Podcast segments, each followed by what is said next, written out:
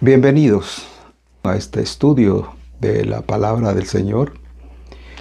Gracias por, por estar en, sintonía en estos videos que el Señor pues ha puesto en nuestros corazones para compartir.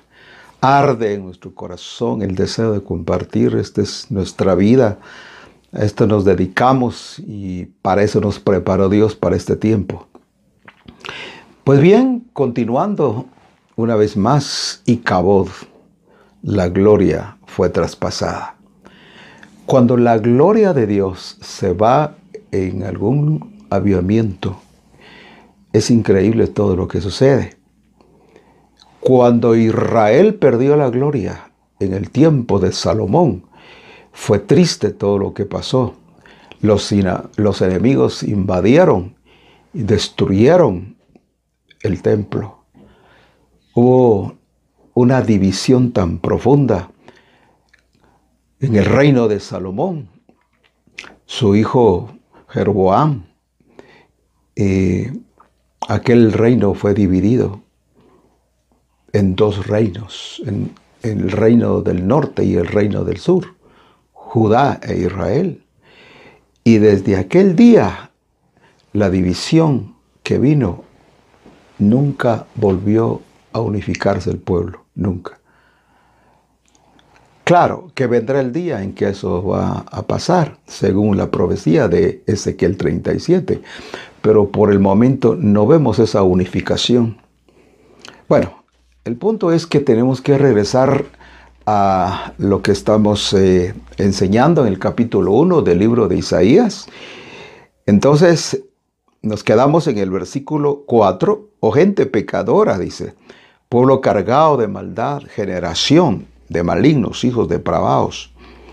Dejaron a Jehová y provocaron a ir al santo de Israel y no se tornaron atrás, tornáronse atrás, perdón. ¿Para qué habéis de ser castigados? Esta es una palabra bien fuerte. El profeta dice, ¿por qué habéis de ser castigados? ¿Y cuál es la idea, el pensamiento del profeta en este versículo? Es que aquí se presenta a Dios como un padre, un padre.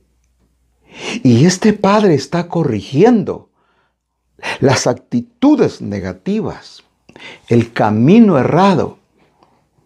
Ya vimos un poco la definición de la palabra vértigo, perder el sentido, perder la dirección, caminar como un borracho perder la dirección, perder el norte. Israel ha perdido el norte. Y aquí la palabra es, ¿por qué habéis de ser castigados aún? Esto es tremendo en otras, en otras palabras. ¿Por qué tienen que seguir siendo corregidos? Si papá ya los está corrigiendo, ¿por qué? ¿Por qué quieren seguir recibiendo látigo? Corrección. Ese es la, el sentido del versículo. Oh generación pecadora, pueblo cargado de maldad. Imagínense que esa misma, esa misma expresión que tiene el profeta Isaías lo tuvo el, el profeta también, el líder Moisés. En el capítulo 32 del libro de Deuteronomio es la misma expresión, el mismo enfoque. Dice, escucha tus cielos y hablaré. Y oiga la tierra los dichos de mi boca. Si se dan cuenta, es la misma expresión del profeta cuando les dijo aquí, cría hijos y engrandecilos. Y dice, oí cielos, escucha tu tierra. Y la misma expresión la tiene eh, Moisés.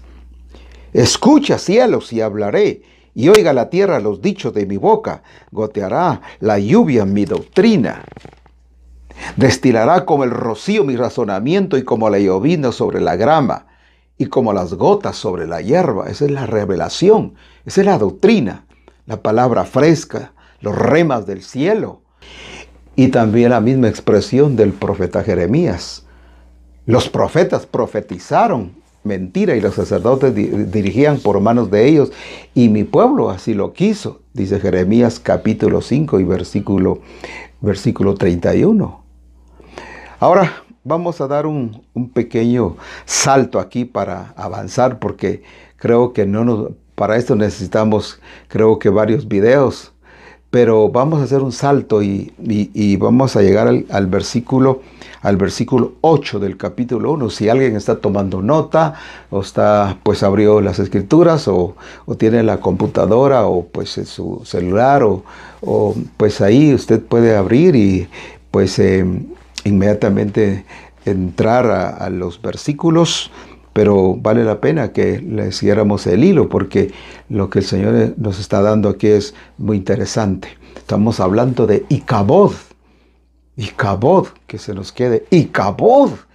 La gloria fue traspasada. ¿Y por qué? Ese es el asunto que estamos evocando, el por qué. El por qué. Por eso es que cuando, cuando ese pensamiento que, vino y lo tuve que apuntar porque es, es un pensamiento que me trajo mucha, mucha consolación en mi corazón y a la vez desafío. Es triste perder el alma en la selva, pero es muy, mucho más triste perder el alma en la iglesia. Es mejor ser un pagano en la selva que ser un mundano en la iglesia. Es terrible ser frío y perderse en la selva, pero es mucho más terrible ser frío y perderse en la iglesia. Tiene un sentido muy profundo. ¿Por qué hablo de eso? Porque cuando Israel ha, perdido el rumbo, cuando Israel está eh, en otros caminos, cuando ya la nube de la presencia, de la gloria, de la santidad, de la pureza de la palabra, ya no está en una iglesia, en un avivamiento, es, tremendo, es terrible todo lo que pasa, todo lo que entra. Cuando el Señor ya no está presente, cualquier cosa cabe. Cuando la gloria de la revelación del Espíritu Santo cuando ya los ruidos del cielo, el estruendo del cielo, Hechos dos, ya no existe, cualquier estruendo va a pasar. Cualquier movimiento va a pasar. Movimientos, es triste saber que ahora se canta, hay un himno que cantan la historia del Pentecostés, imagínense. Ya no es una realidad, es una historia. El libro de los Hechos, la gloria del libro de los Hechos es una experiencia. Fue realidad, existe y tiene que existir. Por eso yo pienso, puede estar equivocado, pero es lo que pienso, que al pasar esta, esta tormenta, que al pasar todo este desierto que en el mundo, que el mundo ha sufrido, al pasar esta peste, destruidora, creo que algo, algo viene. Tengo el testimonio en mis manos de, no me da tiempo de pasarlo porque es un testimonio fuertísimo de un siervo que salió de esta situación. Y él dice que en medio de la tribulación, él llora al dar su testimonio, siendo siervo de Dios. Ahora reaccionó de, de una manera especial porque Dios lo trató ahí. Esto es lo que yo creo, que Dios está tratando al mundo, pero también a la iglesia, a nosotros. Pues bien, vamos a continuar el capítulo 1 del libro de Isaías, en el capítulo 1 y versículo 8 donde estamos. Ahora aquí hay una palabra muy interesante, dice, queda la hija de Sión como una choza en viña y como cabaña en melonar y como ciudad asolada. Si Jehová de los ejércitos no hubiera hecho que nos quedásemos muy pocos residuos, hubiéramos quedado como Sodoma. Fuésemos semejantes a Gomorra. Príncipes de Sodoma, oíd palabra de Jehová. Escucha la ley de nuestro Dios, pueblo de Gomorra. Y esto, es, esto sí duele. Eso sí duele. Porque el profeta Dios está hablando a través del profeta y está comparando a la iglesia, al pueblo de Dios, como Sodoma. Entonces, aquí viene una reflexión profunda, muy profunda. Queda la hija de Sión, la belleza, la gloria de Dios. Sión cobra relevancia en las escrituras cualquier monte en las escrituras, el monte de Sión, tiene una importancia, tiene una simbología, tiene algo relevante. Escuchemos lo que dijo Isaías en el, perdón, eh, David en el Salmo 48 y versículo 1. Dice, grande es Jehová y digno de ser grandemente alabado. En la ciudad de nuestro Dios, en el monte de su santuario, hermosa provincia, el gozo de toda la tierra. Escuche, Hermosa provincia, el gozo de toda la tierra. Es el monte de Sión a los lados del Aquilón. La ciudad del gran rey. La ciudad del gran rey. ¿Y quién es el gran rey? Es Jehová Dios de los ejércitos. Y entonces el capítulo 1 y versículo 8 que estamos estudiando de Isaías dice, y queda la hija de Sión. La hija de Sión, la belleza, la gloria, la santidad, el poder de Dios, las virtudes más grandes derramadas en Sión. Pueblo, meditemos eso. Dice aquí, si Jehová de los ejércitos no hubiera hecho que nos quedásemos muy cortos residuos como Sodoma, fuésemos semejantes a Gomorra. Príncipes de Sodoma, oíd la palabra de Jehová, escuchad la ley de nuestro Dios, pueblo de Gomorra. ¿Para qué a mí dice Jehová la multitud de vuestros sacrificios? Mire cómo está comparando. Esto duele. Hermanos, perdonen. Obviamente no lo voy a hacer, pero esto ha derramado mi corazón. Esto ha tocado, ha partido, ha herido mi corazón al penetrarme en la palabra. Yo quisiera que el pueblo de Dios en el mundo reflexionara. Los líderes, hombres de Dios. Sé que hay hombres santos, hombres de Dios, ministerios que están en la sintonía del cielo, hablando la palabra clave para el tiempo que vivimos. Es un tiempo de regresar, de volver, de reaccionar, de meditar en esto. ¿Por qué se perdió la gloria de Sión?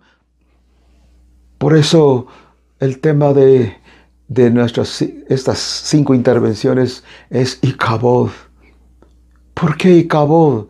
Porque la gloria fue traspasada. Y dice, si Jehová no hubiera tenido misericordia, hubiéramos llegado a lo peor, como Sodoma, Gomorra. Y dice, príncipes de Sodoma, imagínense cómo compara Dios a su pueblo y a los líderes, príncipes de Sodoma. De escuchar la ley de nuestro Dios, pueblo de Gomorra, después de ser la hija de Sión, la ciudad del gran rey, la gloria donde David puso su, tabernáculo, el tabernáculo de David, ah, qué maravilloso, donde todo mundo podía entrar con algarabía, con gozo, con regocijo, porque la presencia de Dios estaba ahí, el lugar santísimo. El atrio, el lugar santo y el santísimo, Sión, la presencia, la gloria de Dios. ¿Por qué se pierde la gloria de Dios? ¿Por qué se llegó hasta este punto? Dice, los príncipes, los líderes, los ministros, dice aquí, ahora en el capítulo siempre 1 y verso 11 dice, ¿para qué a mí, dice Jehová, la multitud de vuestros sacrificios? ¿Para qué?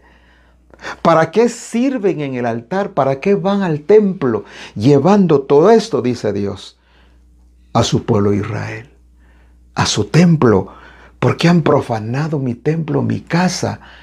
Jesús lo dijo claramente, la han hecho cueva de ladrones, de mercancía, donde se venden palomas, donde se vende, eso tiene un significado.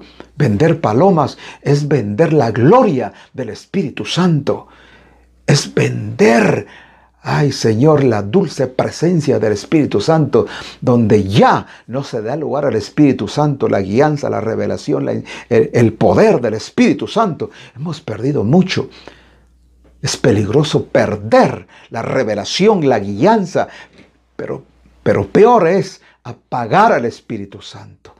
No apaguemos. El Espíritu Santo es consolador. ¿Saben qué necesitamos hoy en día? Al Espíritu Santo. Jesús dijo que era el consolador que estaría en este mundo. Lo que este mundo necesita es al consolador, al Espíritu de verdad, el cual el mundo no puede recibir porque no le conoce, pero nosotros le conocemos, mora, vive en nosotros. El Espíritu Santo es consolador. Pueblo de Dios, que te consuele el Espíritu Santo iglesia, donde quiera que te encuentres, ministros, líderes, escúchenme, que el Espíritu Santo los consuele, que nos revele que el Espíritu Santo está con nosotros.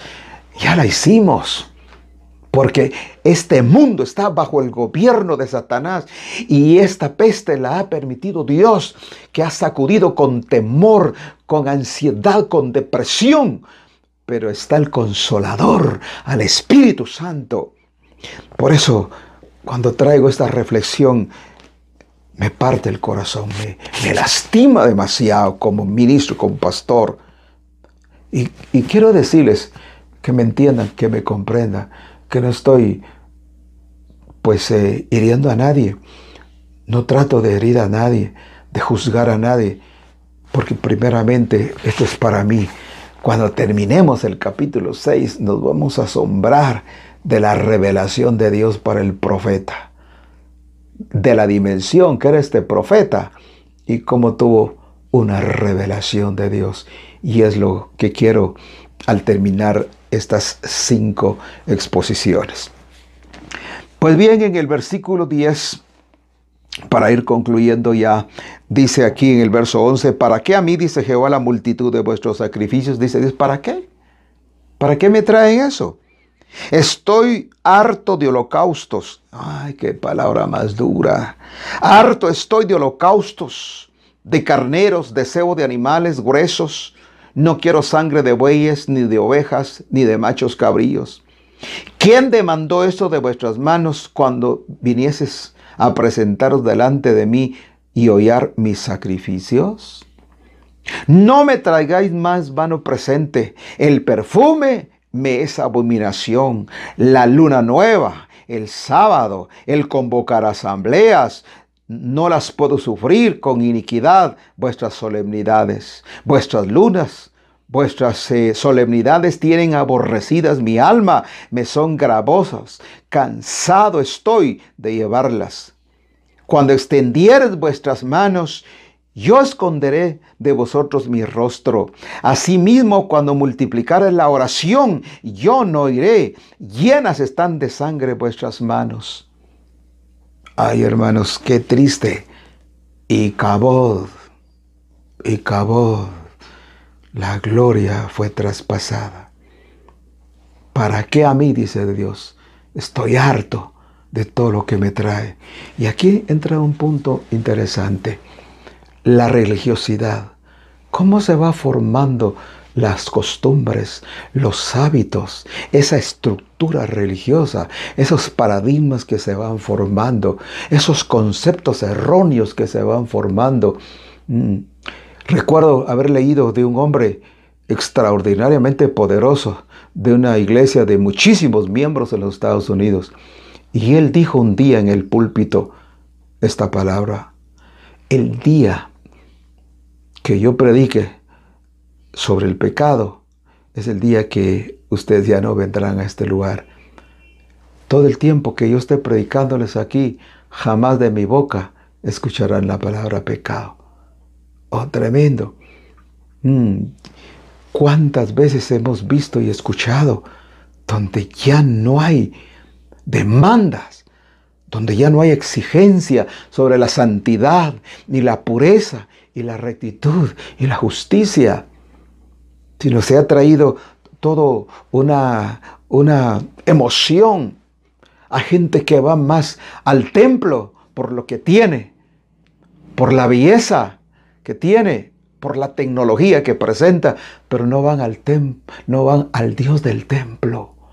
Por eso el profeta dice, tienen aborrecida, dice Dios, mi alma, todas esas solemnidades, porque dice Dios, no me han traído con un corazón puro.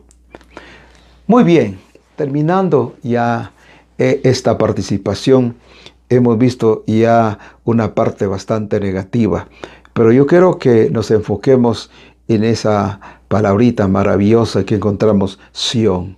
¿Cómo llegó a esa depravación religiosa? ¿Cómo el espíritu de religiosidad puede entrar? Miren, vino un pensamiento un día en mi corazón. Realmente, ¿quién mató al Señor Jesús? No fueron los comunistas, ¿verdad? ¿Quiénes fueron los que mataron al Señor Jesús? Fue la religión. Fue la religión. Cuando el Señor llegó a este mundo, ¿cuál era el problema? Que estaban bajo el dominio de Roma, bajo el imperio. Y todos ellos esperaban la consolación, esperaban a un libertador político y esperaban de que Jesús fuera el Mesías político, que les quitara el imperio, el yugo de Roma. No, Jesús no vino a eso. Jesús envió a Juan para romper el espíritu de religiosidad, romper la estructura de los hombres, romper la hipocresía de los hombres, la falsedad de los hombres, las doctrinas contaminadas. A eso vino Jesús. Pero envió a Juan para romper esa estructura religiosa le prepara el camino al Señor Jesús y Él vino para dar el mensaje de la gracia. Jesús fue el Hijo de Dios que trajo las buenas nuevas, un cambio, una restauración en el corazón. Trajo el reino, no el reino político, lo que ellos deseaban, sino eh, eh, el reino espiritual el reino invisible, el reino de poder, el reino que cambia, que transforma. Ese fue el mensaje que el Señor Jesús le dio a Nicodemo. Si no naces de nuevo, no podrás ver. Ver es convertirse, ver es quitar el velo, ver es poder sentir algo nuevo, algo diferente. Si no naces, no puedes ver. Y si no naces, no puedes entrar. Una cosa es ver primeramente, convertirse, ser bautizado y después entrar a poseer la herencia. Esto es lo que ha pasado con mucha gente que vive, vive su religiosidad porque no ha visto el reino, menos ha entrado. Y Jesús dice, por sus frutos los conoceréis. Créanme que este es el mensaje que necesitamos en el día que vivimos. Por hoy que Dios les bendiga. Seguiremos platicando de estas cosas maravillosas. Bendiciones para todos.